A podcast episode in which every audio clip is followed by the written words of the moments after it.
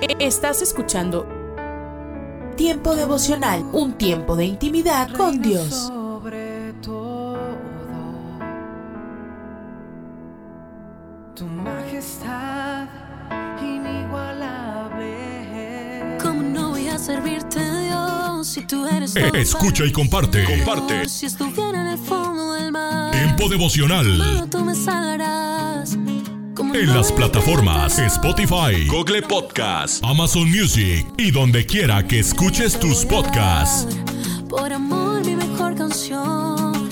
Solo tú me has llamado, tantas veces te he ignorado. Escucha. Escucha Tiempo devocional de lunes a viernes a partir de las 6 a.m. A través de Rema Radio. Sábados y domingos 8 a.m. por Rema Digital Radio.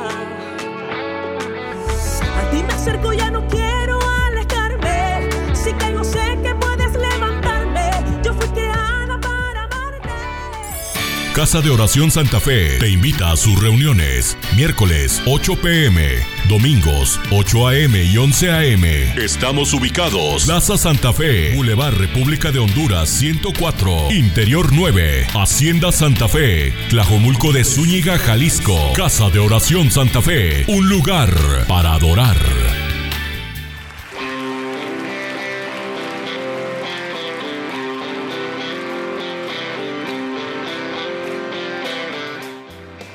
En Iglesia Puerta Abierta tendrás un nuevo comienzo.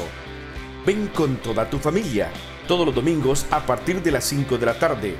Iglesia Puerta Abierta, nuevos comienzos. Privada Loma Vallarta número 39, Colonia Loma del Paraíso, tercera sección en Guadalajara. Para más información búscanos en Instagram o en Facebook como Puerta Abierta NC. En Puerta Abierta NC somos una iglesia que crece.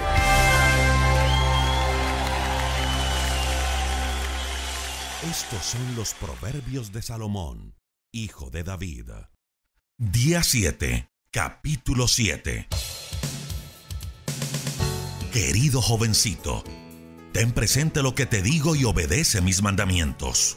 Cúmplelos y vivirás. Grábalos en tu mente. Nunca te olvides de ellos. Cuida mis enseñanzas como a tu propia vida. Hazte hermano de la sabiduría. Hazte amigo del conocimiento y te librará de la mujer que te engaña con sus palabras y le es infiel a su esposo.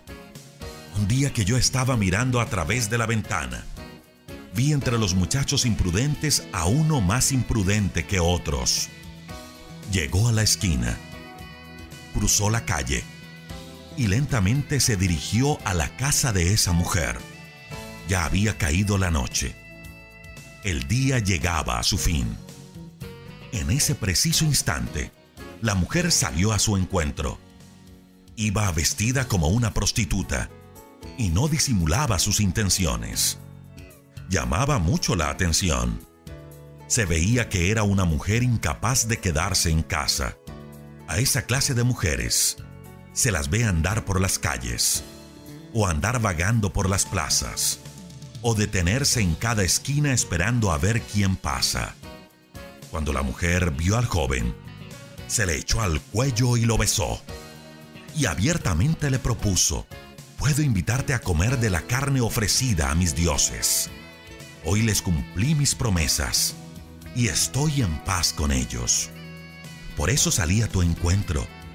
Te buscaba y ya te encontré. Tengo tendida en la cama una colcha muy fina y colorida. Mi cama despide el aroma de los perfumes más excitantes. Ven conmigo. Hagamos el amor hasta mañana.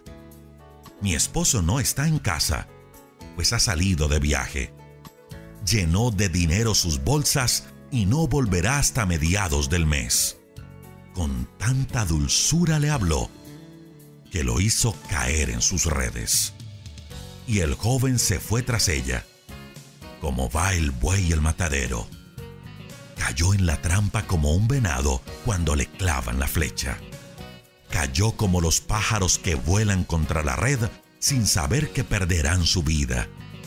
Querido jovencito, obedéceme Pon atención a lo que te digo. No pienses en esa mujer. No pierdas por ella la cabeza. Por culpa suya, muchos han muerto. Sus víctimas son ya demasiadas. Todo el que entra en su casa va derecho a la tumba. Un minuto con Dios, con el doctor Rolando Aguirre. Hoy se celebra en Estados Unidos el Día del Amor y la Amistad, y es notorio que las tiendas, restaurantes, centros comerciales y negocios en general contribuyan a promocionar este día y su significado. La amistad es un regalo de parte de Dios, porque cuando la amistad es verdadera, es fuerte como la roca e infinita como el mar. Es el regalo de la presencia de algunas personas que hacen el mundo más especial, solo por estar en él. La amistad se construye al valorar los preciados momentos, al cultivar conversaciones simples, al reírse por lo hermoso y desafiante de la vida, al compartir una comida juntos, al jugar pocos o muchos minutos, al hacer proyectos juntos, en fin, al compartir la vida unos con otros. Dios nos dio el regalo de la amistad cuando dijo, no es bueno que el hombre esté solo. En otras palabras, la soledad prolongada puede ser un castigo o una enfermedad incurable. Estés o no estés casado, puedes celebrar la amistad con tus seres queridos, con aquellos que has escogido como amigos y sobre todo con aquel que es tu fiel amigo, Jesús. Jesús nos ofrece su amistad incondicional e inquebrantable con su amor inagotable. ¿Lo tienes como tu amigo? Él dio su vida por sus amigos. La Biblia dice en Juan 15:13, nadie tiene mayor amor que este, que uno ponga su vida por sus amigos. Para escuchar episodios anteriores, visita unminutocondios.org. Alimento para el alma. Lecturas diarias de inspiración producidas por Radio Transmundial. ¿Dónde está nuestra mirada? Estas son unas palabras especiales de parte de Dios para todos los creyentes, para enfocar nuestra mirada en el lugar correcto. Dice el Salmo 121, Alzaré mis ojos a los montes. ¿De dónde vendrá mi socorro? Mi socorro viene de Jehová, que hizo los cielos y la tierra. Estamos acostumbrados a mirar en diversos lugares buscando ayuda para las situaciones que nos encontramos, pero Dios nos invita a través de su palabra a que le busquemos. Elevemos nuestros ojos a lo alto, a que pongamos nuestra mirada en Él. El salmista resalta la importancia de confiar en Dios por su cuidado y protección, expresados en forma poética pero real en este Salmo 121. Dios es nuestra sombra, el sol no nos fatigará de día, nos guardará de todo mal, nos guardará para siempre. Qué preciosas son estas promesas de la palabra de Dios y qué garantía para nuestra vida. No importa la situación que atravesemos, aunque estemos en tiempo de dificultades que traten de apagar nuestro ánimo y la confianza en Él o hacernos olvidar que Dios está cerca a nuestro lado. La realidad de los problemas de la vida no cambia en absoluto la realidad de las grandes promesas de Dios que nos da en su palabra, y esta verdad debe llenar de gozo nuestras almas. Necesitamos fortalecernos en la palabra de Dios. Las escrituras son el ancla y seguridad de nuestra fe. Lámpara es a mis pies tu palabra y lumbrera mi camino. Salmo 119, 105. Por esta razón, la gran importancia de descansar en ella. Nuestra mirada debe estar hacia arriba, en los cielos. Gracias a Dios por tener descanso en sus promesas. Meditación escrita por José Luis Briones, España.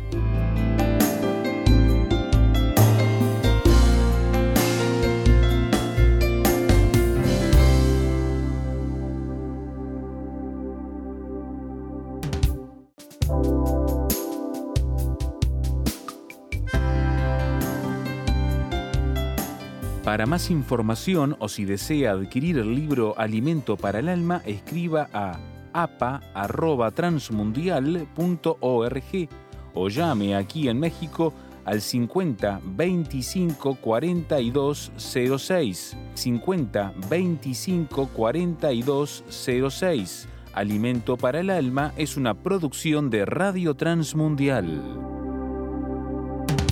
Solo una voz inspira tu vida, inspira tu vida. Una voz de los cielos, con el pastor Juan Carlos Mayorga. Bienvenidos. Ningún hombre estará en el tabernáculo de reunión cuando él entre a hacer la expiación en el santuario, hasta que él salga y haya hecho la expiación por sí, por su casa y por toda la congregación de Israel. Levítico 16, 17. Orar requiere separación. Nos preparamos para la oración a puerta cerrada, separándonos del ambiente cotidiano de nuestras actividades. Cuando realmente estás buscando de Dios a puerta cerrada, no estarás distraído con las mundanales cosas. Orar a puerta cerrada es un tiempo entre tú y Dios. No deberían haber distracciones alrededor tuyo. Si vas a buscar a Dios, tú debes ser serio en esto. Dice Dios, si quieres encontrarme, lo harás si me buscas de todo corazón. Dios no se encontró con Aarón en cualquier parte ni en cualquier sitio. Aarón fue y entró en el tabernáculo de reunión. Dios dijo, allí es donde yo me encuentro, en el tabernáculo. Para ingresar al tabernáculo, Aarón tenía que realizar ciertas cosas perfectamente. Los dos hijos de Aarón intentaron realizar las cosas a su parecer, pero Dios dijo, no, ellos no han llenado los requisitos para reunirse conmigo aquí. Así como con Aarón, Dios no se encuentra contigo en cualquier sitio y de cualquier forma. Dios tiene un sitio en el cual se encuentra contigo. En el Antiguo Testamento existía un tabernáculo, un lugar físico. Así en el Nuevo Testamento se cumple el Antiguo Testamento. Esto significa que todavía hay un lugar donde Dios se encuentra contigo en oración, pero que no es una edificación precisamente. Está en tu cuerpo, allí en tu corazón, tu espíritu más exactamente, y en el cuerpo de Cristo, es decir, en la unidad de tu congregación. Este es un lugar en Dios. Dios tiene listo ese lugar en Él justamente para ti, allí en tu corazón y con la iglesia. Y tú requieres reconocer ese lugar, ingresar en ese lugar para tener conexión con Él en oración. Si tu corazón tu actitud o tus motivos no son correctos, si existen cosas en tu vida que no están correctas, Dios dice, todavía no estás en el lugar donde yo quiero estar contigo. No deben haber distracciones. Debes retirar muchas cosas que han estado obstaculizando tu vida y perturbando tu espíritu para que estés en ese lugar donde está Dios. Esto depende de ti, de cuánto lo quieras, cuánto quieras ser limpiado, cuán honesto quieras ser, de cuán serio y sincero eres tú. Oremos. Dios Padre, ayúdame para apartarme de todo aquello que interfiera en mi comunión contigo, en mi corazón, a puerta cerrada y en mi congregación. Renuncio a las distracciones. Guíame por tu Santo Espíritu a retirar las cosas que han estado obstaculizando mi vida y perturbando mi espíritu para que yo esté en ese lugar contigo.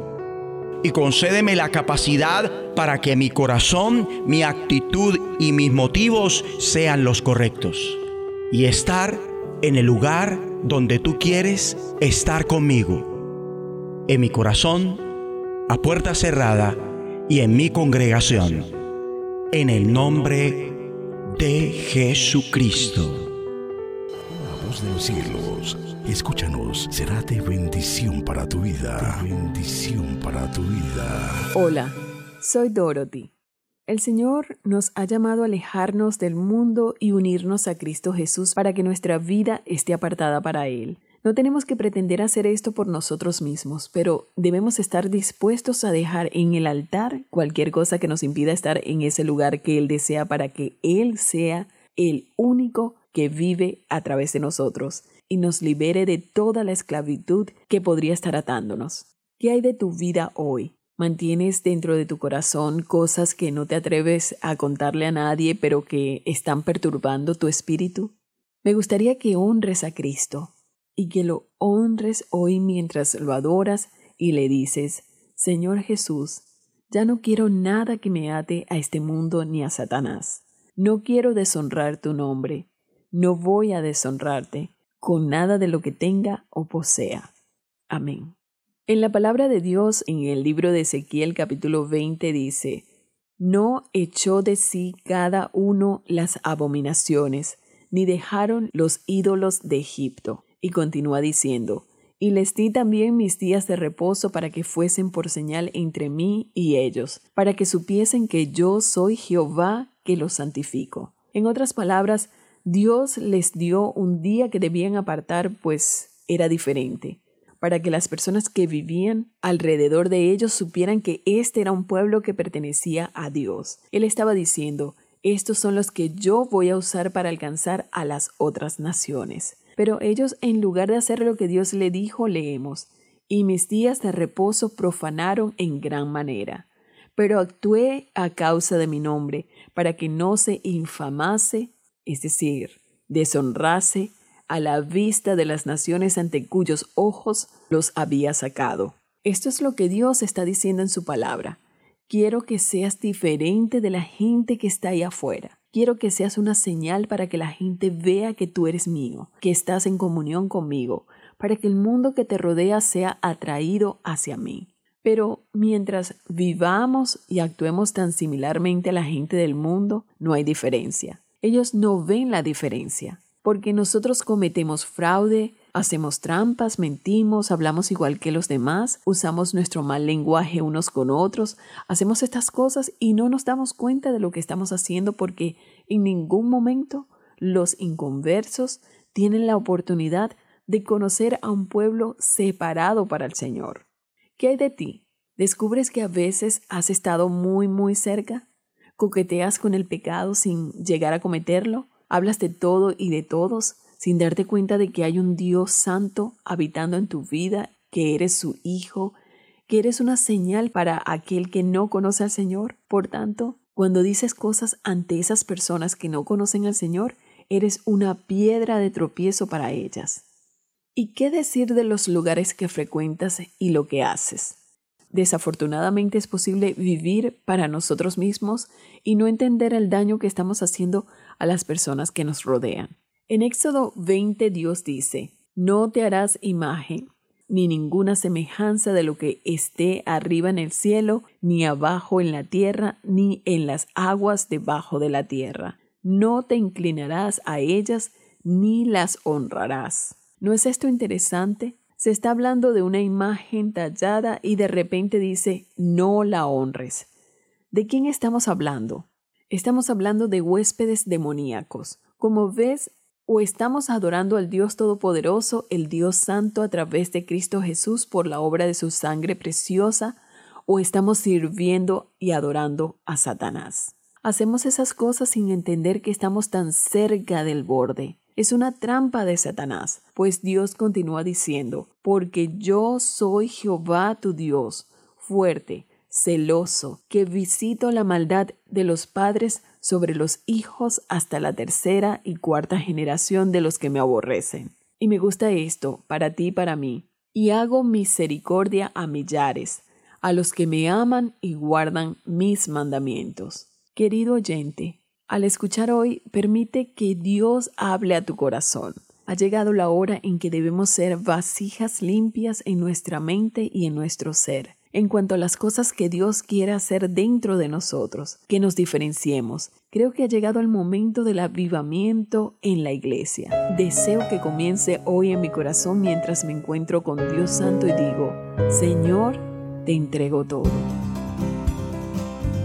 Pan dulce para la vida. Reflexiones con Carmen Reynoso. Así también la lengua es un miembro pequeño, pero se jacta de grandes cosas. He aquí cuán grande bosque enciende un pequeño fuego. Está en Santiago 3.5. A principios de los años 70, la editorial Clay publicó una serie muy interesante de libros. Salón de belleza para los ojos, los pies, los oídos, la lengua del héroe Koopman.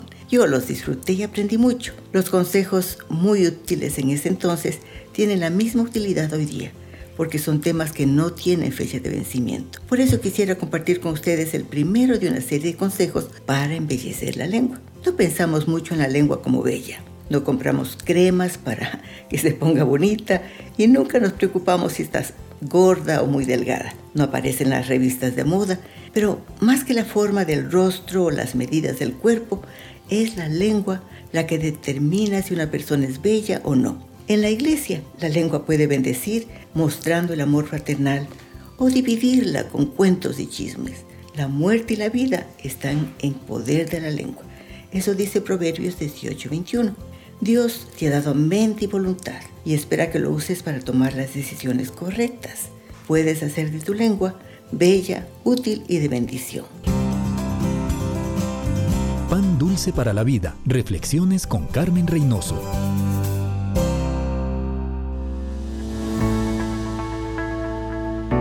Tome unos momentos para recibir ánimo y renovación con pautas para vivir. Suponga que está planificando una gran fiesta. Contrata el servicio de catering para la comida, trae un decorador para que el sitio esté encantador, se asegura de contar con música y entretenimiento. Piensa de forma presumida, esta fiesta va a ser la mejor que haya sucedido en años. Entonces empieza a sonar el teléfono son los invitados. Ellos no dicen, no vamos a ir, sino que comienzan a dar excusas como, no estamos seguros de llegar a tiempo, tenemos que salir de la ciudad, nuestra abuela está de cumpleaños y usted se pregunta, ¿qué está pasando aquí? Jesús contó una historia.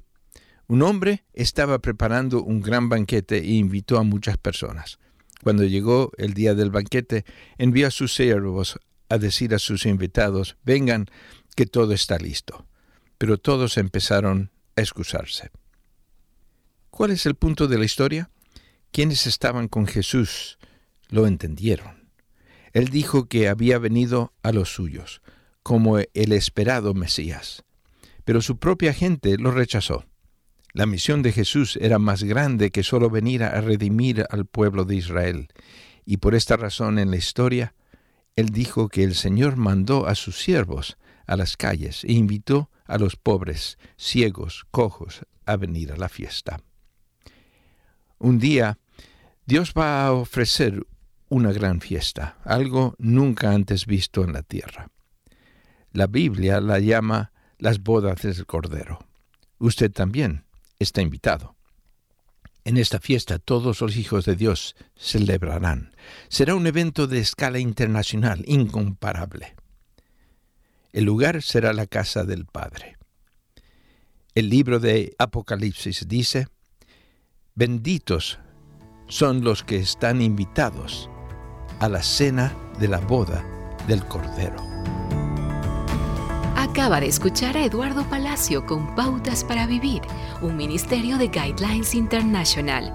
Permita que esta estación de radio sepa cómo el programa le ha ayudado. Acompáñenos en la próxima emisión de Pautas para Vivir. Gracias por su sintonía.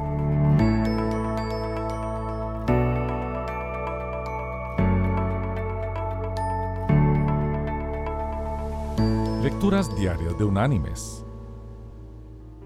La lectura de hoy es tomada del libro de los Salmos. Allí del Salmo 55 vamos a leer el versículo 22, que dice, Echa sobre Jehová tu carga, y él te sostendrá. No dejará para siempre caído al justo. Y la reflexión de este día se llama En las manos de Dios. La Comisión de Parques recibió la orden de eliminar los árboles de cierta calle, porque iban a ensancharla. Cuando la cuadrilla estaba a punto de iniciar su tarea, el capataz observó que en una de las ramas había un nido de petirrojo y la mamá pájaro estaba sentada en él. El capataz ordenó que cortaran el árbol más tarde. Cuando los trabajadores regresaron al árbol, descubrieron que el nido estaba ocupado por pichones que tenían el pico bien abierto. Una vez más, dejaron el árbol en su sitio. Volvieron a las dos semanas y hallaron el nido vacío. La familia de petirrojos había crecido y se fueron volando. Algo en la parte inferior del nido le llamó la atención a uno de los obreros. Se trataba de una pequeña tarjeta blanca, manchada, pero aún legible. Al separarla del barro y los palitos que armaban el nido, descubrió que era una tarjetita de la escuela dominical de la iglesia que decía, Confiamos en el Señor, nuestro Dios.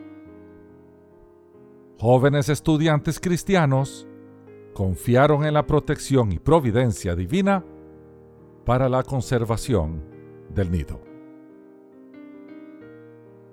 Mis queridos hermanos y amigos, la mayor garantía que tenemos para la solución de nuestras preocupaciones y problemas es dejarlas en manos del Señor. Puede ser que tales angustias se prolonguen un tiempo o se resuelvan de inmediato. El tema es que Él sabe lo que conviene y cuándo conviene.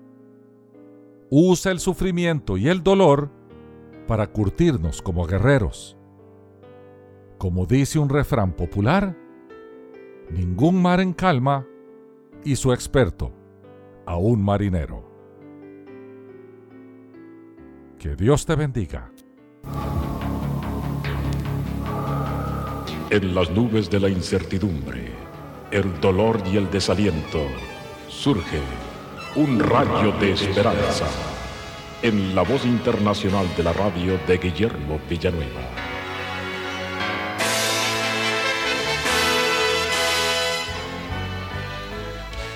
Cómo ha sufrido esa pobre esposa.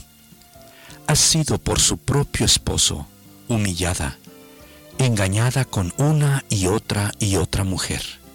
Ha sido ignorada vez tras vez, año tras año, durante su larga vida matrimonial. Sin embargo, ella dice, le amo, oro por él, y está él en las manos del Señor. Esta experiencia no es ficticia, es un suceso real, porque esta esposa es cristiana. Dice la palabra de Dios en 1 Corintios 13:4, el amor es sufrido.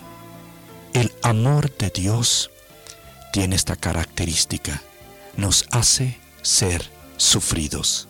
¿Qué significa? Que vamos a soportar todas las aflicciones. Vamos a soportar las ofensas resignadamente, que es opuesto a la venganza y al resentimiento. Cuando está presente el amor de Jesucristo, caminamos con Él y su amor opera en nosotros, entonces este amor de Cristo controla nuestra mente y después nuestra voluntad y qué importante es que seamos movidos y actuemos movidos por el amor de Dios. Ser sufrido significa que cuando hemos sido dañados, el amor de Dios es tan poderoso en nosotros que apaga todo indicio de exaltación, que vamos a soportar las aflicciones sin desesperar, sin decir un hasta aquí se acabó todo. Soporta las aflicciones, el amor de Dios en nosotros, sin desalentarnos. Cuando sufrimos con el amor de Cristo las ofensas, éstas se van a remediar de alguna u otra manera. La herida y la ofensa se va a sanar. Cuando sufrimos entonces, nosotros no vamos a ofender, no vamos a dañar como una venganza por lo que nos han hecho. Recordemos a nuestro Señor Jesucristo.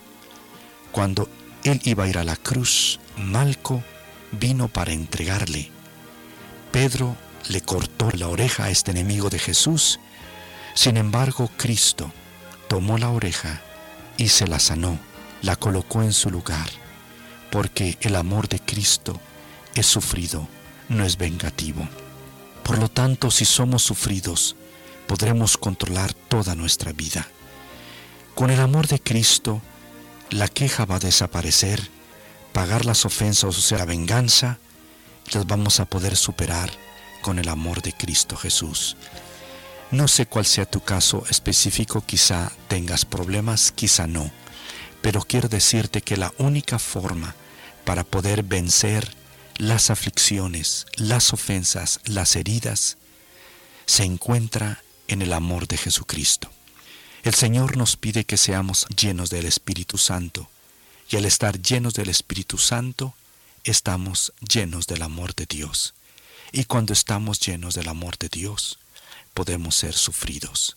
Si tú, mi amigo, no tienes el amor de Cristo, porque no tienes a Jesús, recíbele en este día para que perdone tus pecados, te llene de su amor, y de esta manera tú también puedas ser una persona sufrida.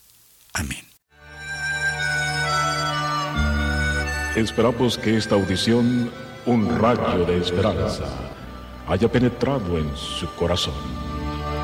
Si en algo podemos servirle, por favor dirija su correspondencia a Guillermo Villanueva, apartado 77-335, México, Distrito Federal, 11200. Le invitamos para que nos sintonice a esta misma hora y por esta misma estación. Muchas gracias por la amabilidad de su atención. Un mensaje a la conciencia. Un momento de reflexión en la vida diaria. Escúchelo hoy en la voz de Carlos Rey. En este mensaje tratamos el caso de un hombre que descargó su conciencia de manera anónima en nuestro sitio conciencia.net y nos autorizó a que lo citáramos como sigue. Hace nueve meses conocí a una mujer por las redes sociales. Tuvimos sexo virtual. Ella habló con su líder espiritual y me bloqueó. Estoy destrozado por el daño que les causé a ella y a sus padres. Quiero ir a su país y pedir perdón. Ya le pedí perdón a Dios. Sé lo grave de mi error y lloro mucho por el mal que hice. Yo la amo y estoy dispuesto a casarme con ella. ¿Debo ir a buscarla? Este es el consejo que le dio mi esposa. Estimado amigo, si bien las relaciones sentimentales por Internet a veces se convierten en noviazgos, la Internet puede también ser un lugar muy peligroso. Los depredadores hacen búsquedas a fin de encontrar personas ingenuas y tratar de cometer delitos económicos, reclutar para fines terroristas y traficar a personas. Nos preocupa mucho que usted esté dispuesto a casarse con una mujer a quien nunca ha conocido. Está convencido de que ella es genuina y de que usted le ha hecho daño y tal vez tenga razón. Pero ¿qué tal si ella ha hecho lo mismo con otros hombres? ¿Qué tal si ya está casada y tuvo que bloquearlo a usted debido a que el esposo se enteró de usted? Vamos a suponer, sin embargo, que usted tiene razón, que ella es quien dice ser y que lo bloqueó para evitar el volver a tener sexo virtual. ¿Qué debe hacer usted? Nos alegra que usted ya le haya pedido perdón a Dios. Eso es lo primero que le aconsejaríamos que hiciera. Le pidió también a Dios que le indicara cómo evitar el volver a hacerlo. Es que el perdón solo se recibe cuando estamos de veras arrepentidos de nuestros pecados. El arrepentirse significa detenerse, darse vuelta y tomar el rumbo contrario. Cuando esa mujer lo bloqueó, hizo que fuera fácil ponerle fin a la relación que habían cultivado. Pero en vez de darse vuelta y tomar el rumbo contrario, usted ahora quiere buscarla. Ha convencido de que pedirle perdón en persona sanaría de alguna manera el daño causado. Usted nos pide un consejo, pero no le va a gustar. Deje de soñar acerca de un futuro con esa mujer y no vuelva jamás a tratar de comunicarse con ella. Para su propia seguridad, le recomendamos que no vuelva a considerar una relación sentimental con ninguna mujer que viva lejos de usted. Está bien que usted y una mujer se conozcan por Internet, pero no es sino hasta que se vean y se comuniquen en persona que van a poder de veras conocerse. También le recomendamos que se reúna con futuras amistades en grupos y en lugares públicos. Nunca vaya solo ni a algún lugar apartado para encontrarse con una persona a quien aún no conozca. Con eso termina lo que recomienda Linda, mi esposa. El consejo completo puede leerse con solo ingresar en el sitio conciencia.net y pulsar la pestaña que dice casos y luego buscar el caso 727. Si aún no se ha suscrito para recibir un mensaje a la conciencia a diario por correo electrónico, le invitamos a que ingrese a conciencia.net y se suscriba hoy mismo. En ese sitio se encuentran todos los mensajes difundidos desde el año 2004. Muy buenos días. Esta mañana abrimos la escritura en el Salmo 104. Salmo 104. El salmista dice, bendice alma mía Jehová. Jehová Dios mío, mucho te has engrandecido. Te has vestido de gloria y de magnificencia el que se cubre de luz como de vestidura, que extiende los cielos como una cortina, que establece sus aposentos entre las aguas, el que pone las nubes por su carroza, el que anda sobre las alas del viento, el que hace a los vientos sus mensajeros y a las flamas de fuego sus ministros, el que fundó la tierra sobre su cimiento no será jamás removida. Uno lee estos pasajes de las escrituras y ve que lo que el salmista está diciendo no es que Dios se hizo más grande, sino que Él fue conociendo más la grandeza de Dios, por ende, para Él Dios se había engrandecido delante de él. El salmista podía contemplar y decir, Él es el que se cubre de luz como de vestidura, que extiende los cielos como una cortina. Por ende el salmista miraba la creación y podía decir, Dios se ha engrandecido. Ahora, imagínese usted que hoy nosotros tenemos la bendición de ver un telescopio en el espacio que busca imágenes hacia lo infinito, hacia miles de años luz de la Tierra, y van llegando a la Tierra fotos de la creación de Dios, y el hombre puede llegar a decir, Dios, mucho te has engrandecido ¿Por qué razón? Porque podemos contemplar la grandeza, la majestad de su poder creador. Ahora imagínese si cada uno de nosotros endereza su telescopio hacia la cruz del Calvario y qué podemos decir. Señor, mucho te has engrandecido en cuanto a tu amor porque hablar de que Dios es amor es extraordinario. Ahora ver el amor de Dios en acción nos deja sin palabras. ¿Por qué? Porque de tal manera amó Dios al mundo que ha dado a su Hijo. Y sabes, a veces esa palabra dar, que es gracia inmerecida, significaba también poner a su hijo en la cruz del Calvario. Significaba la muerte de cruz en favor suyo, mío, nuestro. Y miramos el accionar de Dios y decimos, mucho te has engrandecido. Porque contemplamos más de cerca el amor y la misericordia de Dios hacia cada uno de nosotros. Ahora, miramos hacia el futuro y contemplamos a través de la palabra que Dios tiene un juicio reservado para este mundo. Y el apóstol Pedro se va a encargar de decir que el mundo que existe ahora está reservado para el fuego en el día de la ira del Dios Todopoderoso. Y decimos, Dios mucho te has engrandecido. ¿Por qué? Porque contemplamos la majestad, pero también a Dios obrando en juicio. En un mundo que quiere vivir de espaldas a Dios. En un mundo que quiere tomar decisiones por sí mismo independiente de Dios.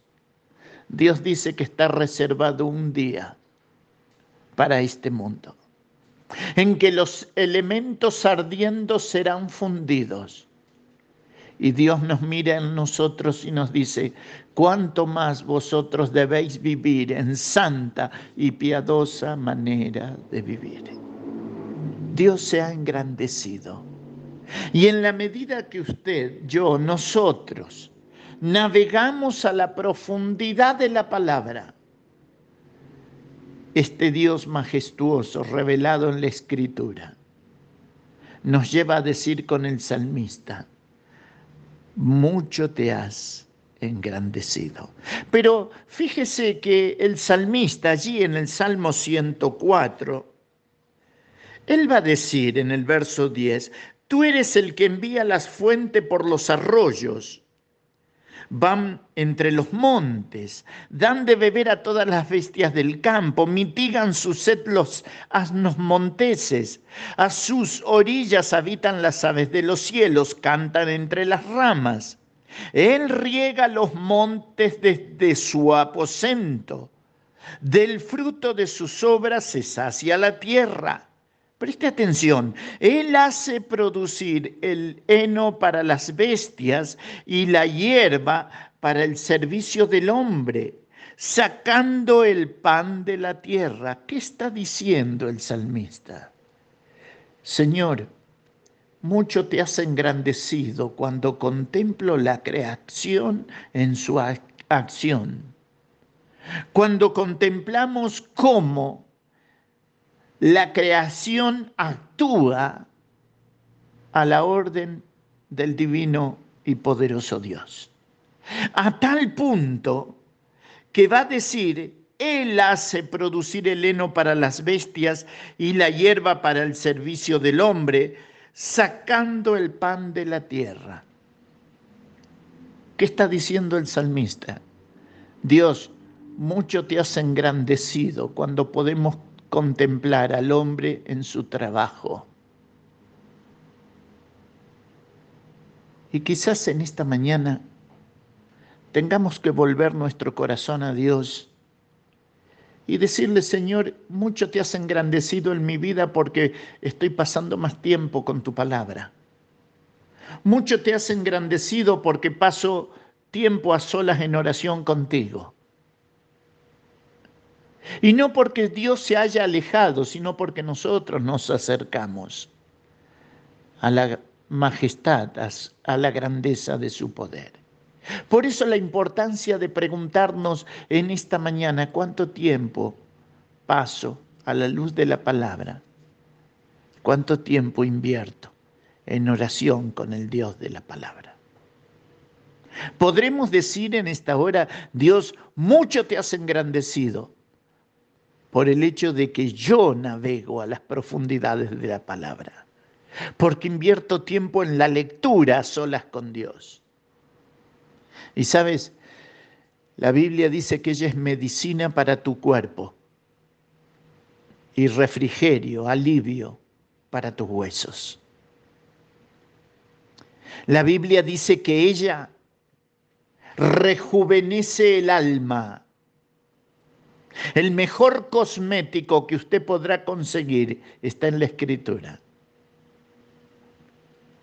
Es interesante, ¿verdad? Entonces, hermosa mañana, para que tomándonos más tiempos a solas con Dios, podemos decir como el salmista dijo, Jehová Dios mío, mucho te has engrandecido. ¿Por qué? porque el salmista se acercó a la presencia del Dios Todopoderoso. ¿Sabes? Necesitamos más tiempo a solas con Dios, más tiempo a solas con la palabra y tiempo para meditar en lo que hemos leído. Sabes, hermano querido, necesitamos tiempo para estar delante de versículos que de repente decimos, no lo entiendo. Pero cuando hablamos de meditar en la palabra, como el salmista decía, que tomaba tiempo para meditar, a tal punto que decía, dulce es la meditación, más que la miel que destila el panal. Detente delante de tu Biblia, no te apures a irte delante de la presencia de Dios, delante de su palabra, y medita. Y deja que el Espíritu Santo de Dios obre con libertad para enseñarnos las maravillas, los tesoros escondidos en su palabra. Y si Cristo no es tu Salvador, ¿sabes? Tú también podrás decir, mucho te has engrandecido. Si te achicas tú, si menguas tú y te das cuenta que necesitas a Cristo en tu vida, si le pides perdón por tus pecados y entiendes que está establecido para el hombre morir una sola vez y después de esto el juicio, corre a la presencia de Dios pidiendo perdón por tus pecados e invitando a Cristo a entrar en tu corazón. Mis queridos, a Dios sea la gloria esta mañana y a nuestras vidas sus bendiciones. Dios les bendiga. Hola, soy Johnny Erickson Tara. En Éxodo capítulo 14, Dios le dijo a Moisés, levanta tu vara y extiende tu mano sobre el mar. Pero luego en el capítulo 17, Moisés le dijo a Josué, yo estaré con la vara de Dios en mis manos. ¿Captaste la diferencia? Lo que una vez fue la vara de Moisés, luego se convirtió en la vara de Dios. Antes de la división del Mar Rojo, era solo un palo de madera ordinario en las manos de Moisés, pero cuando el Señor lo escogió como su herramienta para lograr su propósito, ese bastón adquirió una nueva propiedad y un nuevo significado. Entonces, ¿qué cosas ordinarias existen en tu vida? ¿Un bastón? ¿Un par de muletas? ¿Un andador? Considéralo de Dios y Él lo hará extraordinario. Johnny y amigos, compartiendo el amor de Cristo a personas afectadas por la discapacidad.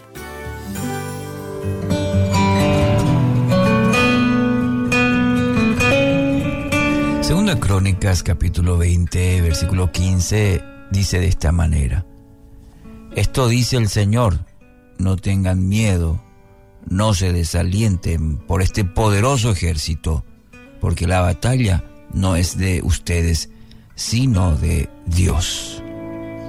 Judá estaba siendo atacada por sus enemigos, Moab y Amón.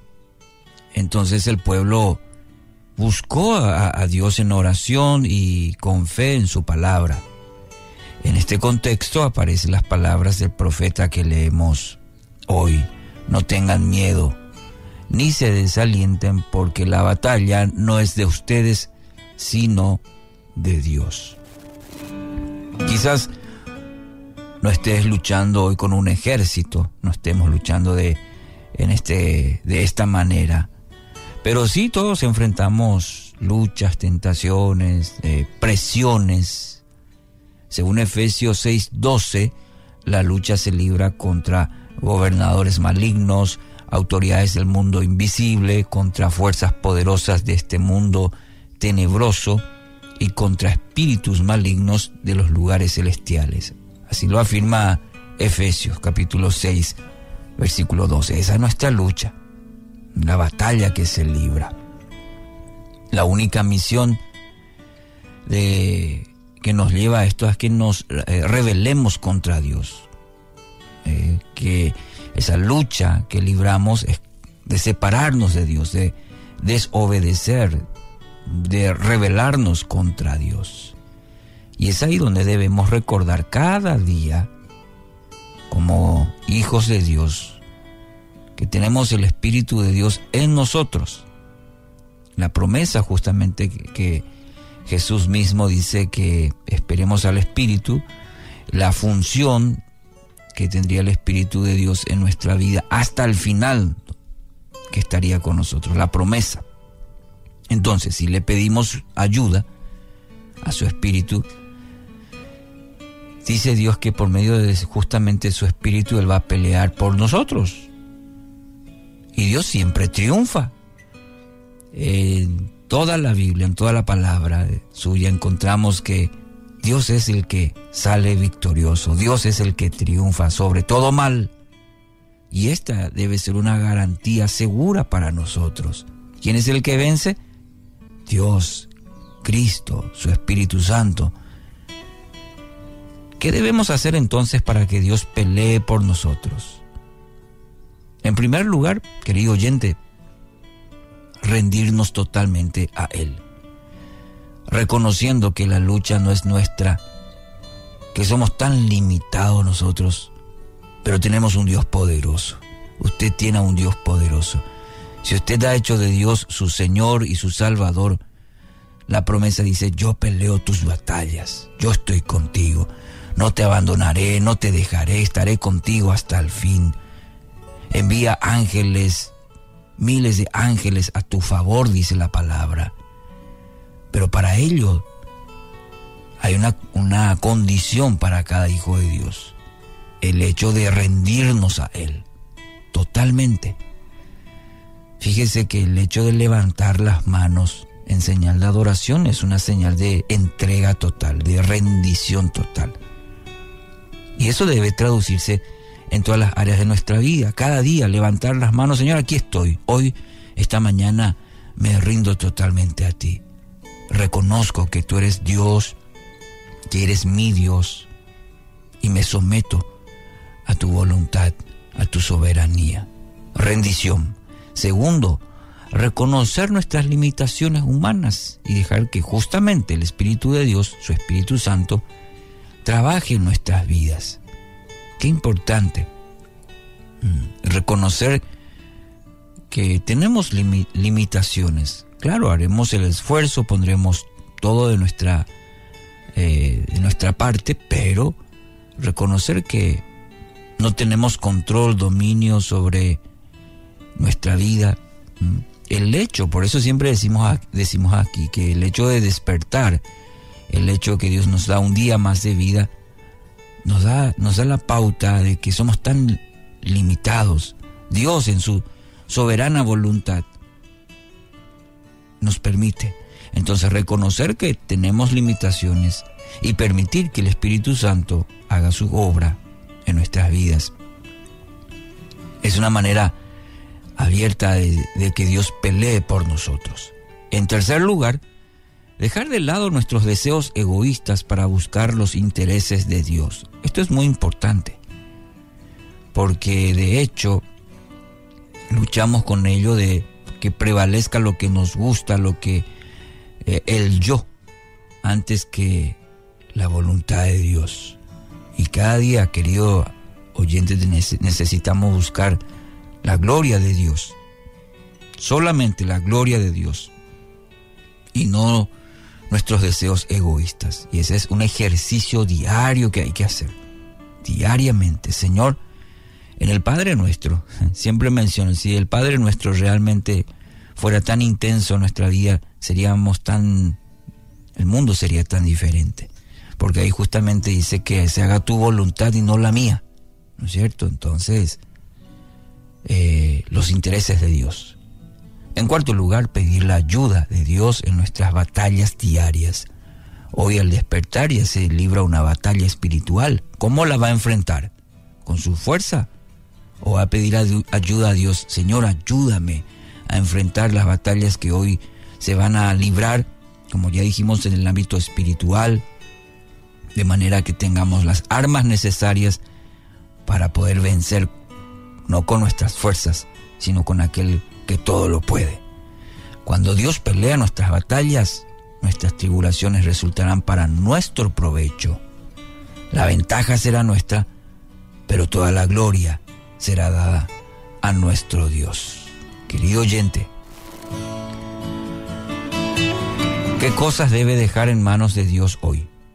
¿Mm?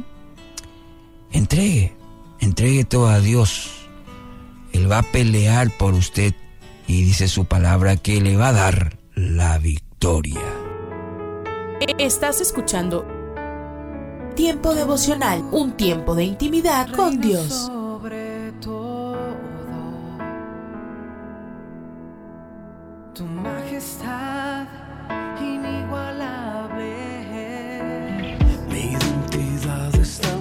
Escucha y comparte. Comparte. Mi salvación Tiempo devocional.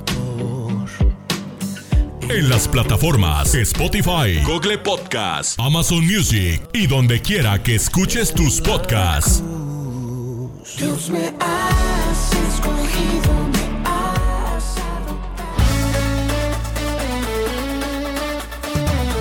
Escucha. Tiempo devocional de lunes a viernes a partir de las 6 a.m. A través de Rema Radio. Pareció tu amor. Sábados y domingos 8 a.m. por Rema Digital Radio.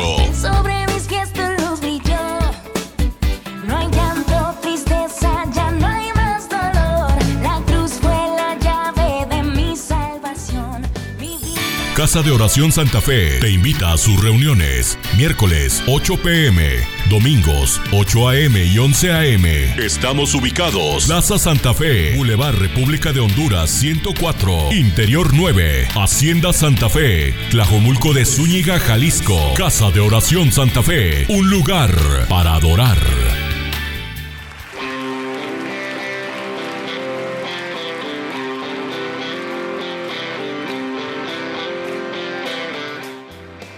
En Iglesia Puerta Abierta tendrás un nuevo comienzo.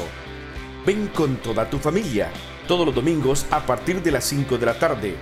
Iglesia Puerta Abierta, nuevos comienzos. Privada Loma Vallarta número 39, Colonia Loma del Paraíso, tercera sección en Guadalajara.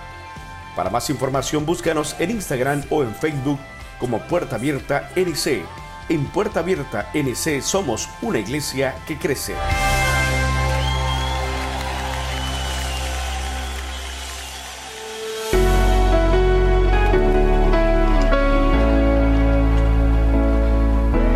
Este es el enfoque final. Hoy quiero compartir una frase que se le atribuye a Galileo Galilei, un astrónomo, ingeniero, filósofo, matemático y físico italiano. Él dijo una vez, la duda es la madre de la invención. En los momentos de duda e incertidumbre es cuando podemos sacar lo mejor de nosotros. Hmm. Quizás esto no sea así en todos los casos. No niego que pueda ser un buen disparador de iniciativas. Pero ¿qué tal si le damos un enfoque distinto? Al analizar la duda, nos damos cuenta que la misma se convierte más bien en un mecanismo de retroceso en la vida del ser humano. Dudamos cuando el panorama no está claro, cuando no tenemos todos los detalles a mano, dudamos cuando sospechamos, la duda produce desconfianza, incertidumbre y temor. Pero donde hay duda, se puede interponer la fe. La que cree en cosas que no se ven y confía inclusive en lo que aún no es. Y Dios sí es real y Él nos invita a creer en Él. Creer que Él es. Nos invita a pedir creyendo porque el que duda, a la hora de pedir, no recibirá nada. Qué diferente es cuando la confianza está puesta en algo que sí es real y así se disipa la duda. Presentamos La Buena Semilla, una reflexión para cada día del año. La buena semilla para hoy se encuentra en Jeremías capítulo 16 versículo 10 y, capítulo 23 versículo 24. ¿Qué pecado es el nuestro que hemos cometido contra el Señor nuestro Dios? ¿Se ocultará alguno, dice el Señor, en escondrijos que yo no lo vea? ¿No lleno yo, dice el Señor, el cielo y la tierra? Y en primera a Timoteo 5:25 se hacen manifiestas las buenas obras y las que son de otra manera no pueden permanecer ocultas. La reflexión de hoy se titula Ocultar el pecado. Adán y Eva habían sido colocados por Dios en un maravilloso jardín. Solo les fue prohibido comer del fruto del árbol del conocimiento del bien y del mal. Dios había dicho a Adán, mas del árbol de la ciencia del bien y del mal no comerás, porque el día que de él comieres, ciertamente morirás. Génesis 2.17. Pero Eva vio que el fruto prohibido era hermoso a la vista, bueno para comer y codiciable para alcanzar inteligencia. Entonces comió de él y dio también a su marido. Así el pecado entró en el mundo por un hombre, y por el pecado la muerte. Romanos 5:12. Cada uno es tentado cuando de su propia concupiscencia es atraído y seducido. Entonces, la concupiscencia, después que ha concebido, da a luz el pecado y el pecado siendo consumado, da a luz la muerte. Santiago 1 versículos 14 y 15. El pecado de Adán y Eva fue puesto en evidencia. Se dieron cuenta de que estaban desnudos. Pronto hallaron su propio remedio. Se hicieron delantales con algunas hojas de higuera. ¿Pensaban ingenuamente cubrir así su pecado? De repente oyeron la voz de Dios. Tuvieron miedo, pues habían desobedecido al Dios que los había favorecido. Entonces se escondieron. Pero ¿puede el ser humano ocultarse a la mirada de Dios? Jamás. Un día u otro, aquí en la tierra o más tarde, tendrá que encontrarse delante de Dios, sea el Dios que perdona hoy o el Dios que condenará mañana. Para escuchar este y otros programas, le invitamos que visite nuestra página web en labuenasemilla.com.ar.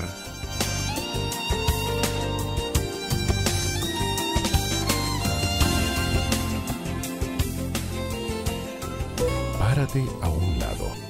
Observa el paisaje a tu alrededor. Alza la vista a conceptos eternos. Recuerda que lo esencial es lo invisible a los ojos. Haz una pausa en tu vida con Pablo Martini. Una de las leyendas que aparece en la pantalla de nuestro computador varias veces al día y a la que hemos tenido que acostumbrarnos es la que dice, tenga paciencia, esta operación tardará algunos minutos. Parece fácil, pero demanda de un ejercicio personal. La paciencia es totalmente ajena a la naturaleza humana. Más bien es una manifestación sobrenatural de la presencia divina en nuestro interior. Nadie nace siendo paciente. Pregúntale a un bebé de meses desesperado por su dosis de leche materna. ¿Espera pacientemente o más bien satura los tímpanos de los que habitan esa casa con decibeles antes desconocidos de alaridos humanos? Claro, es que la paciencia es fruto del obrar del Espíritu de Dios en nuestras vidas, porque el fruto del Espíritu es amor, gozo, paz, paciencia. A menudo tenemos prisa, pero Dios no.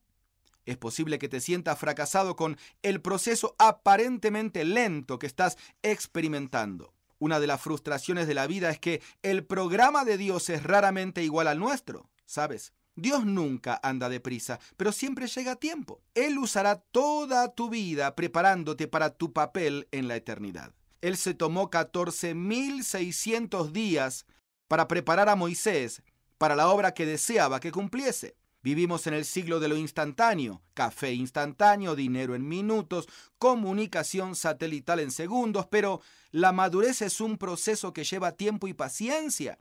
Dios tarda 70 años en formar un roble, pero una noche basta para formar un hongo. Depende de lo que quieras hacer en tu vida. Las almas grandes crecen y se forman atravesando luchas, tormentas, tiempos de sufrimiento. Santiago aconseja, si se ejercitan en la paciencia, serán completos, aptos para enfrentarse a cualquier circunstancia adversa que se les presente. Descubre el recurso divino de su espíritu que te capacita para ser paciente. Hay capítulos de tu vida todavía por completarse, ya llegarán. recuerda que con perseverancia el caracol llegó al arca y al final se salvó. Usted puede conseguir estas mismas reflexiones como texto de lectura para cada día del año adquiriendo el libro devocional Una pausa en tu vida. Descarga ya nuestra aplicación Una pausa en tu vida y llévanos siempre en tu dispositivo móvil. Gracias por escucharnos. Esto es la palabra para ti hoy.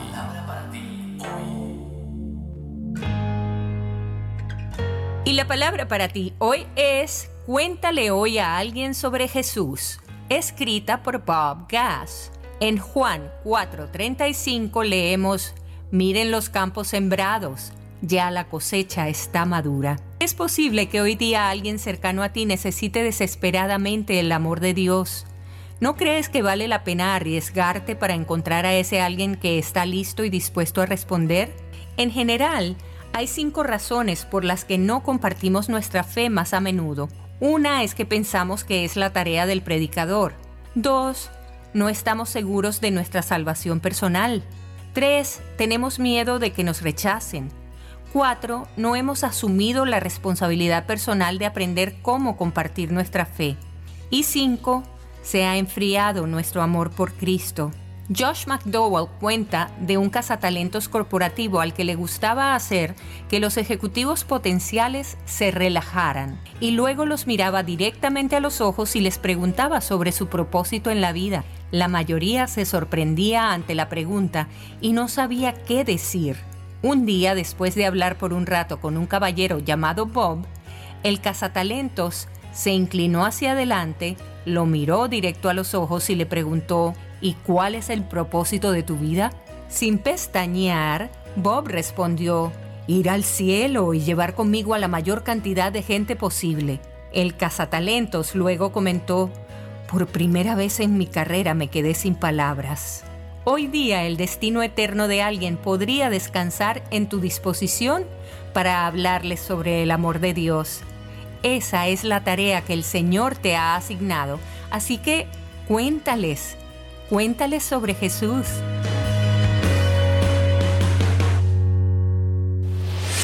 Hola lectores de la Biblia, bienvenidos a la sinopsis de la Biblia.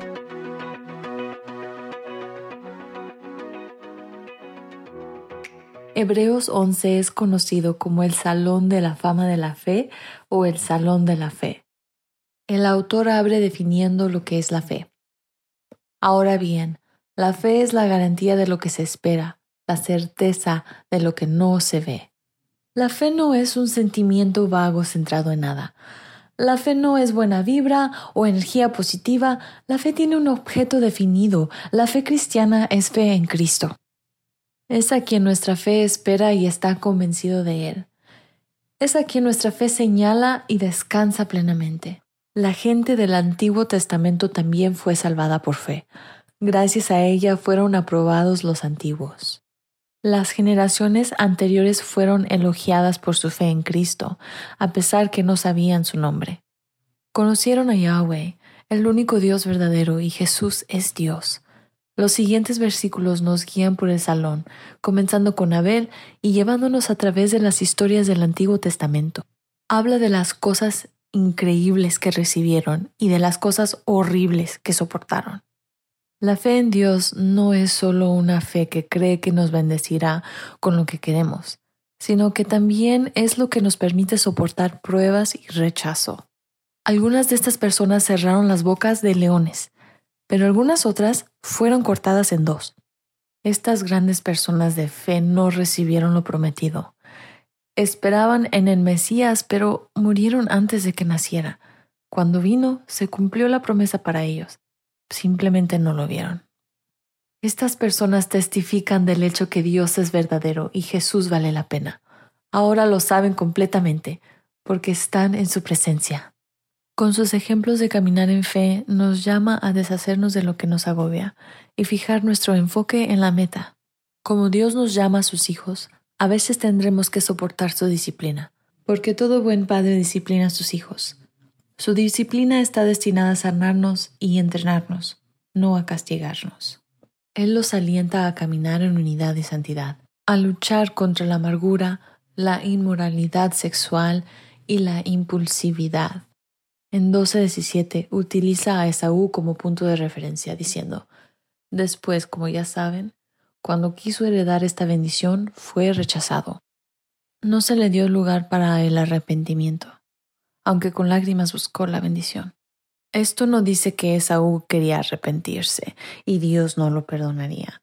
Después de todo, Pedro cometió pecados mucho más graves contra Jesús y Jesús lo buscó para perdonarlo. Entonces, ¿qué significa esto? Arrepentirse significa volver.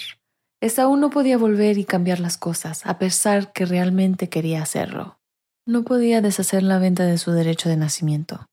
No pudo recuperar la bendición. Esta sección no está aquí para decir que Dios nunca nos perdonará por nuestros pecados. Si lo fuera, ¿por qué habría de hablarse sobre Jesús pagando por nuestros pecados? Está aquí para recordarnos que el pecado tiene consecuencias. El autor implora a sus lectores que tomen el pecado en serio, porque algunas de sus consecuencias pueden marcarte de por vida, aunque no te marquen por la eternidad. Las cosas que traen una sonrisa al rostro de Dios incluyen amarse bien, ser amables con extraños, cuidar de los necesitados, honrar la pureza del matrimonio, la complacencia, honrar a nuestros líderes, hacer el bien, compartir y aferrarse a una doctrina firme en nuestras creencias. Pero en cuanto a la tierra, todo esto será sacudido algún día, tanto la tierra como el cielo, pues aquí no tenemos una ciudad permanente, sino que buscamos la ciudad venidera. Esta es una referencia a la nueva Jerusalén. Él concluye con una hermosa bendición. El Dios que da la paz levantó de entre los muertos al gran pastor de las ovejas, a nuestro Señor Jesús, por la sangre del pacto eterno. Que Él los capacite en todo lo bueno para hacer su voluntad y que por medio de Jesucristo Dios cumpla en nosotros lo que le agrada. A Él sea la gloria por los siglos de los siglos. Amén. Él sigue ese llamado a hacer la voluntad de Dios con el recordatorio que Dios no solo nos ha dado todo lo que necesitamos para hacer su voluntad, sino que está trabajando en nosotros para lograrlo. ¡Qué alivio! A Dios sea la gloria. Mi vistazo de Dios Cualquiera que se acerca a Dios tiene que creer que Él existe y que recompensa a quienes lo buscan. 11.6. Dios es un recompensador de aquellos que lo buscan. Si lo estás buscando, la mejor recompensa que podrías obtener es más de Él. Nada es mejor y nada dura más y nada te lo puede quitar. Él es el recompensador y la recompensa.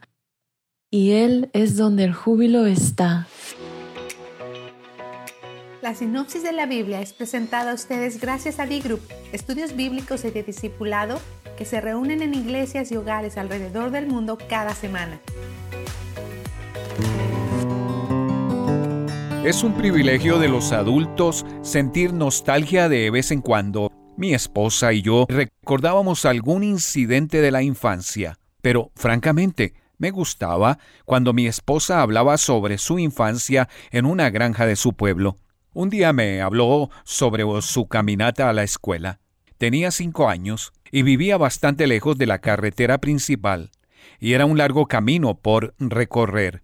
Había mucho que caminar hasta el autobús, así que para el primer tramo del viaje tenía a su mamá a la vista, pero su mamá tenía otra niña, así que no podía acompañarla.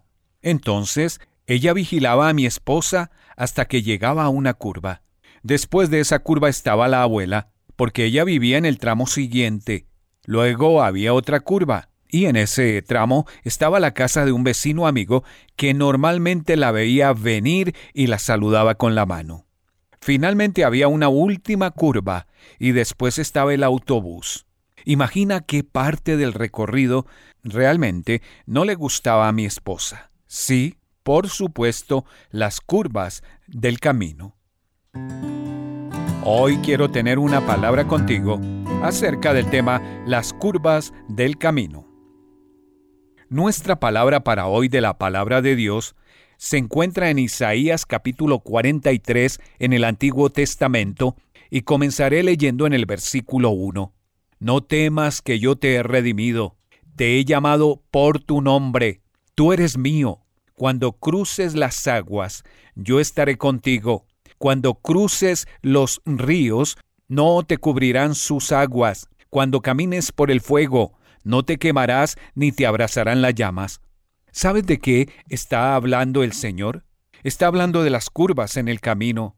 Son esos lugares donde no hay nadie, sino Él. El viaje de nuestra vida no es diferente a la caminata que mi esposa hacía hasta el autobús escolar.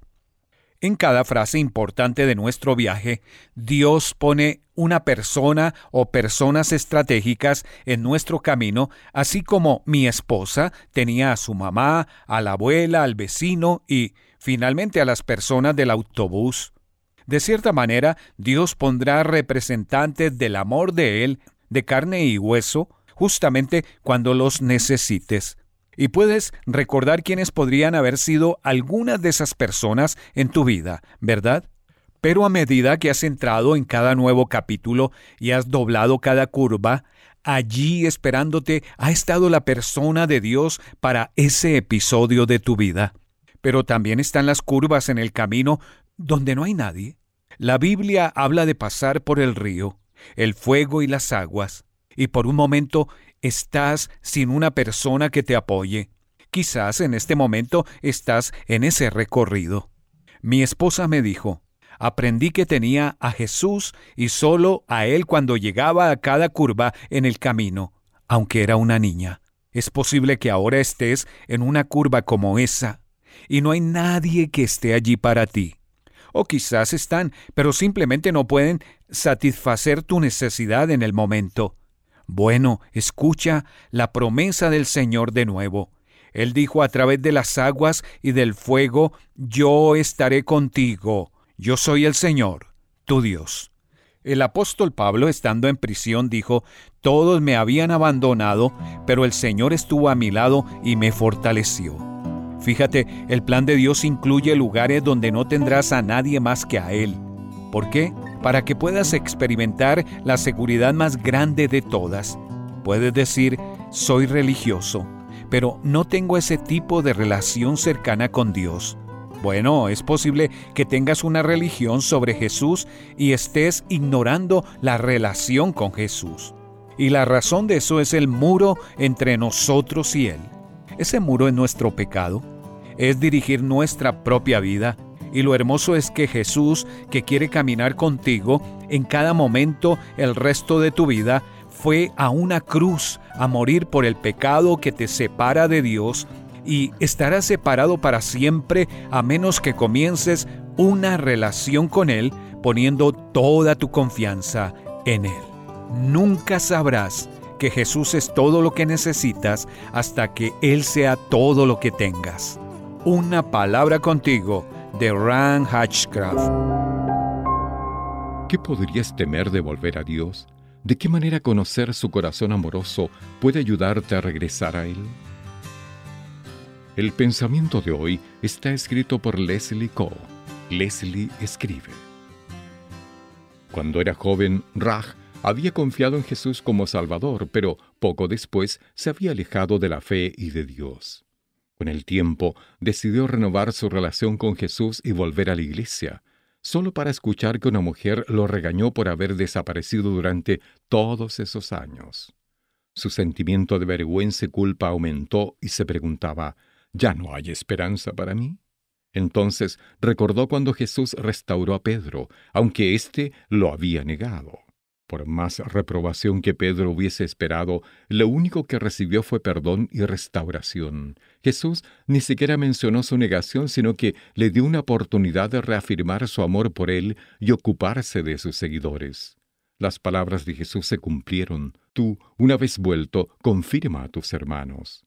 Raj le pidió a Dios ese mismo perdón y restauración y hoy no solo está caminando cerca de Jesús, sino también sirviendo en una iglesia y apoyando a otros creyentes. No importa cuán alejados hayamos estado de Dios, Él siempre está dispuesto no solo a perdonarnos y recibirnos de vuelta, sino a restaurarnos para que lo amemos, sirvamos y glorifiquemos. Nunca estamos demasiado lejos de Dios. Sus brazos de amor siempre están bien abiertos. Oremos Padre, gracias por tu paciencia para conmigo. En el nombre de Jesús. Amén. El pensamiento de hoy fue traído a ustedes de parte de Ministerios Nuestro Pan Diario. Entonces yo creo que tenemos que recordar que los mejores regalos que nosotros podemos darle a nuestros hijos son las raíces de la responsabilidad. Nos va a ayudar a salir adelante con amor y Dios te va a ayudar. La dosis diaria con William Arana. para que juntos comencemos a vivir. Escuché a un padre de familia hablando de su hijo y decía todas las noches tengo el mismo problema con mi hijo Santiago de cuatro años. Deja sus juguetes por toda la casa y antes de acostarlo pues yo intento que él los recoja. Él se niega, se pone a gritar como un loco, hace pataleta y me saca tanto de quicio que a veces le grito, pero lo único que consigo es que pues nos vamos a sentir mal los dos y pues yo no quiero que a la hora de dormir sea una batalla campal. Así que finalmente soy yo el que recoge y ordena todo lo que él hace, el reguero que él deja. Y una mamita dice lo siguiente, el día que mi hija de 13 años, Jenny, llegó a la casa frustrada porque no entendía la tarea escolar que tenía que hacer, estuvo llorando más de una hora. Le recomendé que le pidiera ayuda a la maestra, pero mi hija no se atrevía porque decía que siempre la trataba muy mal. Y quise salir disparada hacia la escuela y decirle a esa maestra lo que pensaba de ella. Nadie tiene derecho a hacer sufrir a mi hija de esa manera. Bueno, estas dos historias las traigo en esta dosis para que aprendamos algo que me parece demasiado útil. No sé si usted en algún momento se ha sentido como, como el caso de estos dos papás, de esta mamá y de este papá. Yo creo que es normal, a la mayoría de los padres nos cuesta a veces quedarnos de brazos cruzados cuando nuestros hijos están en situaciones como, como las que acabamos de escuchar o algo similar. La reacción inmediata que es ayudarlos, protegerlos, así. Y entonces esas situaciones las pueden aprovechar. Usemos ese momento para que ellos sean responsables. La forma de transmitirles esa valiosa lección va a variar dependiendo de la edad de cada niño. Porque no sé, tus hijos pueden ser más grandes, más pequeños. Y antes que nada, los padres debemos entender que no siempre vamos a poder proteger a nuestros hijos, porque con el tiempo el niño o la niña van a crecer y van a dejar la casa, van a dejar el hogar y tendrán que llevar su propia carga de responsabilidad. Ustedes saben que a mí me encanta poner como ejemplo las águilas, los animales y lo que me permite aprender la vida acerca de cada situación. Yo quiero hoy referirme a una historia que, que vi, a un documental, y, y a mí me pareció interesante traerlo a esta dosis. Yo nunca dejo de aprender, incluso viendo a estos animales en esos programas de naturaleza. Otra vez las águilas nos dan una gran lección. ¿Sabes una cosa? El águila construye su nido con hierbas, plumas y espinas. Hierbas, plumas y espinas. ¿Y sabes cuál es la razón? La razón es sencillísima. Cuando el aguilucho ha llegado a cierta edad y tiene condiciones para valerse por sí mismo, la madre saca del nido las plumas y las hierbas, de modo que solo le quedan las espinas para que incomoden a la criatura. Entonces el aguilucho ya no tiene confort. Entonces las espinas le obligan a buscar una mejor casa. Y ahí entra el águila, mamá, desde determinado punto de altura, lanza a su hijo y empieza a enseñarle a volar. Lo arroja, sí, lo bota. El aguilucho extiende las alas, pero no, todavía no puede sostener el aleteo, no maneja el viento, no maneja las corrientes de aire. El viento le gana y empieza a caer en picada el aguilucho y va hacia abajo. La madre se queda observándolo y ella inmediatamente cuando ve que tiene que ayudar, baja su rescate, pero espera un tiempo prudente para ver qué reacción tiene su hijo aguilucho. Entonces la madre lo observa y desciende a su rescate, lo toma con las patas, nuevamente lo sube y repite esta operación, lo vuelve a lanzar, lo vuelve a lanzar y así hasta que esta criatura aprenda. Las águilas no apañan la dependencia de sus hijos de ninguna forma. Las águilas no mantienen a sus hijos ociosos. O vuelas o vuelas. Yo creo que para triunfar en la vida tenemos que tener características como el águila. El mejor regalo de nosotros los padres para nuestros hijos es un poco de su tiempo cada día. Porque las horas que dediquemos a ver su comportamiento, a enseñarles con el ejemplo, a reír con ellos, van a ser claves en su desarrollo. Ese tiempo invertido en educarlos será vital para que cuando adultos, cuando el mañana llegue, para el hombre o la mujer que salga a enfrentar la vida, lo hagan con sus mejores armas y con esos poderosos valores. Entonces yo creo que tenemos que recordar que los mejores regalos que nosotros podemos darle a nuestros hijos son las raíces de la responsabilidad y las alas de la independencia. Eso los va a ayudar muchísimo, los va a ayudar a salir adelante. Entonces, antes que nada, nosotros tenemos que entender que no siempre vamos a poder proteger a nuestros hijos, porque ellos se van a ir. La palabra de Dios en el manual de instrucciones Galatas 6.5 dice, porque cada uno llevará su propia carga de responsabilidad. Y la palabra de Dios dice que el hombre va a dejar a su padre y a su madre y se va a unir un día a su esposa o a su esposo y ellos serán una sola carne. Por eso, para que ellos sean capaces de valerse por sí mismos, nosotros o ustedes los padres no podemos dejar escapar ninguna oportunidad de enseñarles a ser responsables y maduros. Claro, es más fácil decirlo que hacerlo, ¿cierto? Pero yo creo que nosotros podemos salir adelante. Tenemos que pedirle a Dios que nos dé sabiduría, dar ejemplo. Y salir adelante es pedirle a Dios, ser fuertes con amor, con sabiduría, con ejemplo, y Dios te va a ayudar. Bendigo tu día, bendigo tus hijos, bendigo tu familia y pido a Dios que te enseñe a hacerlos volar como tiene que ser. En el nombre poderoso de Jesús, esos hijos te van a agradecer más adelante. Todavía hay tiempo para hacerlo. Nunca es tarde. Un abrazo y que Dios te bendiga. Anoche llegaste tarde, cuando todos dormían. Mientras tanto yo te esperaba y pedí al Señor protegiera tu vida. Hijo mío, hay peligro en las calles y es posible que el instinto te falle. Alguna fechoría alguien cometerá, como siempre un inocente morirá. Para poder retenerte de manera que no salgas a escondidas. Sé que te puedo entender, por tu camino pasé y en peligro se encuentra tu vida. Dime qué quieres de mí, no quiero verte sufrir cuando estés solo y no encuentres salidas. Recuerda por favor cuánto te ama el Señor, aquí te espera siempre tu familia.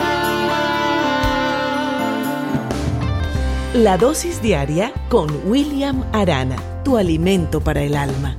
Vívela y compártela. Somos Roca Estéreo.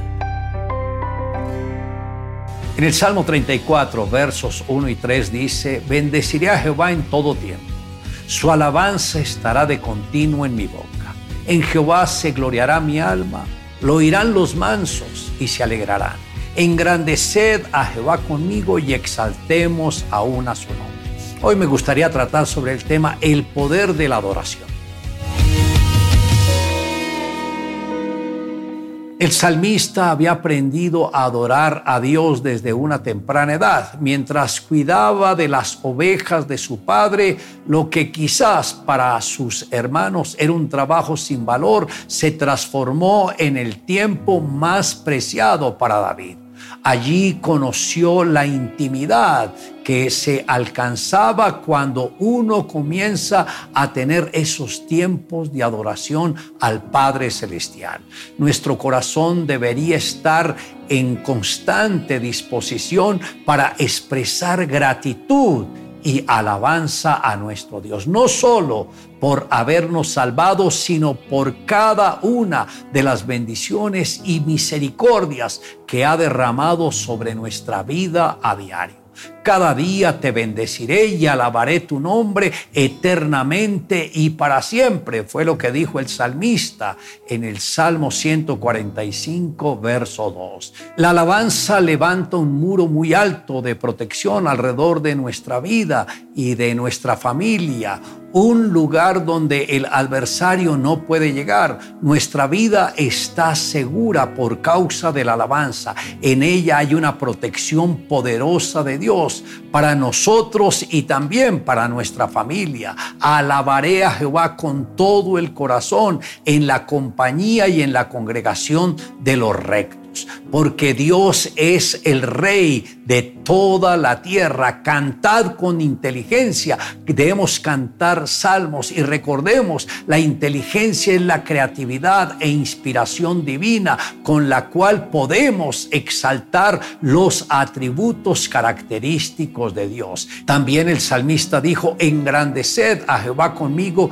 y exaltemos aún a su nombre. Esta fue una de las oraciones en que David David tuvo la muerte tan cerca de él, pero milagrosamente el rey de los filisteos lo menospreció y esto fue su liberación. La alabanza tiene el poder de hacer callar la voz del enemigo y del vengativo. Como lo dice la palabra, de la boca de los niños y de los que maman, fundaste la fortaleza. El Señor también dijo, perfeccionaste la alabanza a causa de tus enemigos para hacer callar al enemigo y al vengativo. Por eso, apreciado amigo, es importante que hoy, si no se ha conectado con el Señor, se vuelva a Él con todo el corazón. Las manos del Señor están extendidas para recibirte. Él lo hace con todo el corazón porque Él no quiere que ninguno se pierda, sino que todos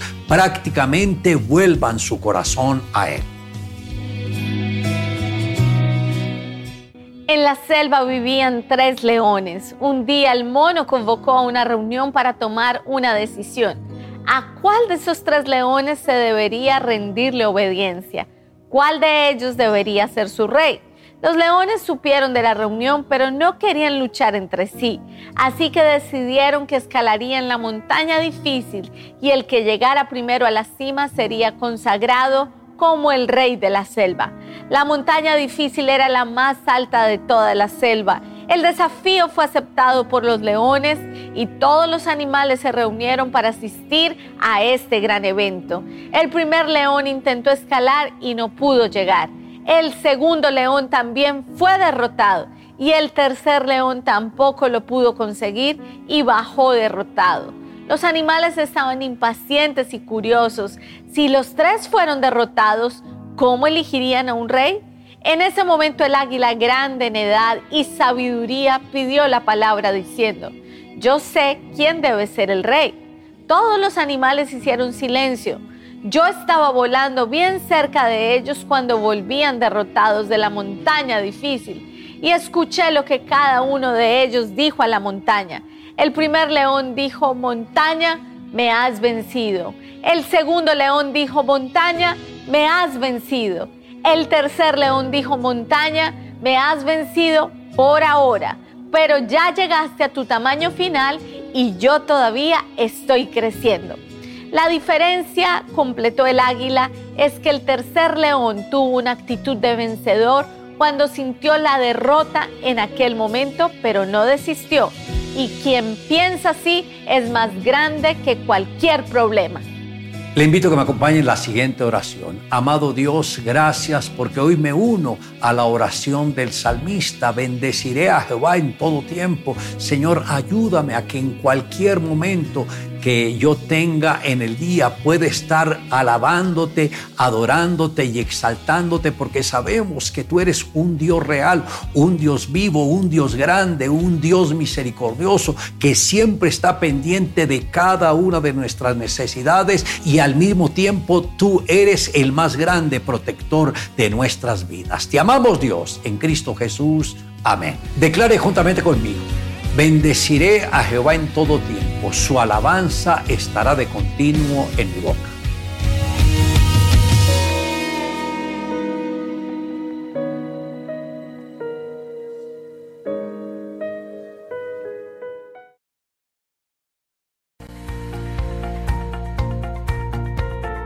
Aliento de Dios para mi familia. ¿Qué tal? El tema de unidad es y seguirá siendo un valor indispensable en nuestras relaciones. ¿Quién mejor que Jesucristo para enseñarnos qué es y cómo se consigue? En Juan capítulo 17, versículo 11, mientras oraba al Padre Eterno, declaró, y ya no estoy en el mundo, pero ellos sí están en el mundo y yo voy a ti. Padre Santo, guárdalos en tu nombre, el nombre que me has dado, para que sean uno, así como nosotros somos uno. Jesucristo apeló a la unidad de sus discípulos considerando la unidad que él tenía con el Padre Celestial. Durante su ministerio, la relación con el Padre fue de dependencia. Siempre habló las palabras del Padre. declaró que lo más importante era hacer su voluntad.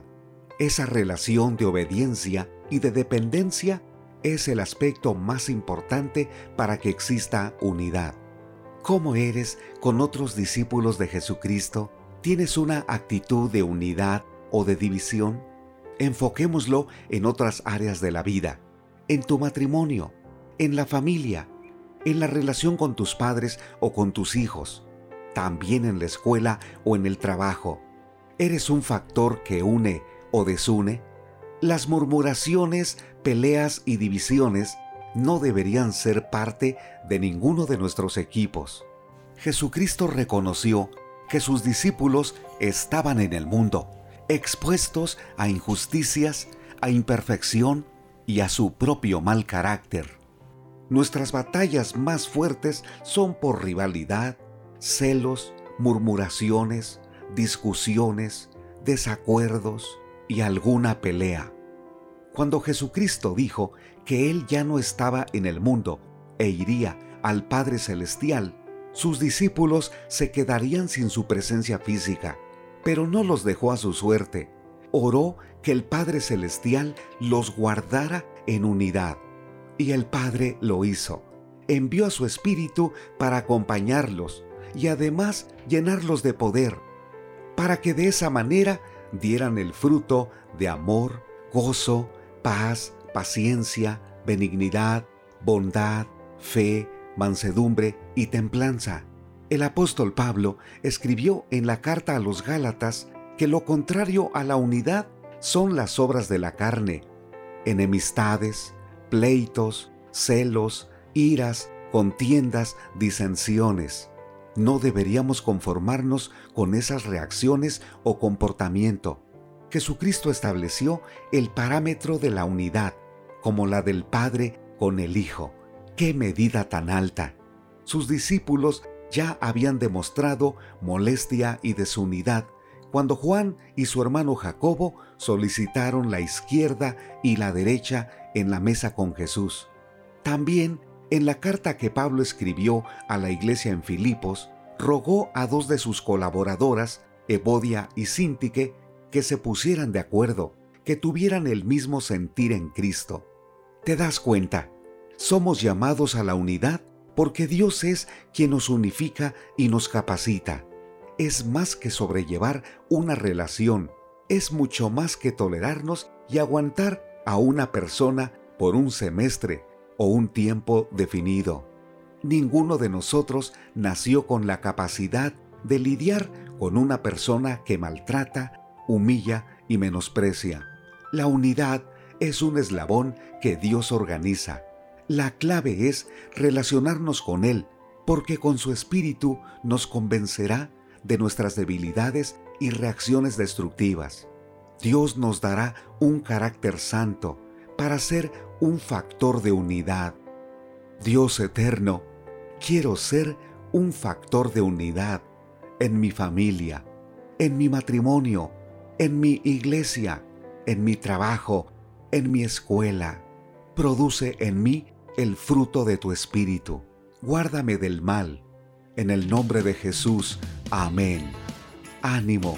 Permite que Dios trabaje con tu carácter y con los equipos donde te relacionas. Te invitamos a compartir este devocional. Cada mañana al despertar, tu gran amor rodea mi corazón. Cada paso que yo doy, cada paso que yo Estás escuchando Tiempo devocional, un tiempo de intimidad con Dios. sobre todo, tu majestad inigualable. Fue tu presencia que cambió mi corazón. Escucha y comparte. Comparte. Tiempo devocional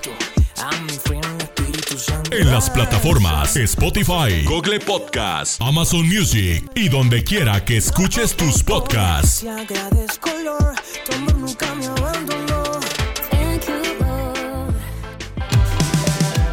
En cada amanecer Escucha Tiempo Devocional de lunes a viernes a partir de las 6 a.m.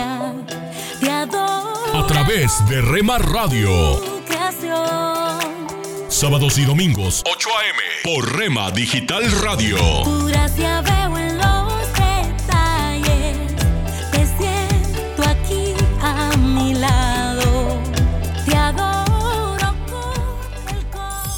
Casa de Oración Santa Fe te invita a sus reuniones. Miércoles 8 pm, domingos 8 am y 11 am. Estamos ubicados. Plaza Santa Fe, Boulevard República de Honduras 104, Interior 9, Hacienda Santa Fe, Tlajomulco de Zúñiga, Jalisco. Casa de Oración Santa Fe, un lugar para adorar.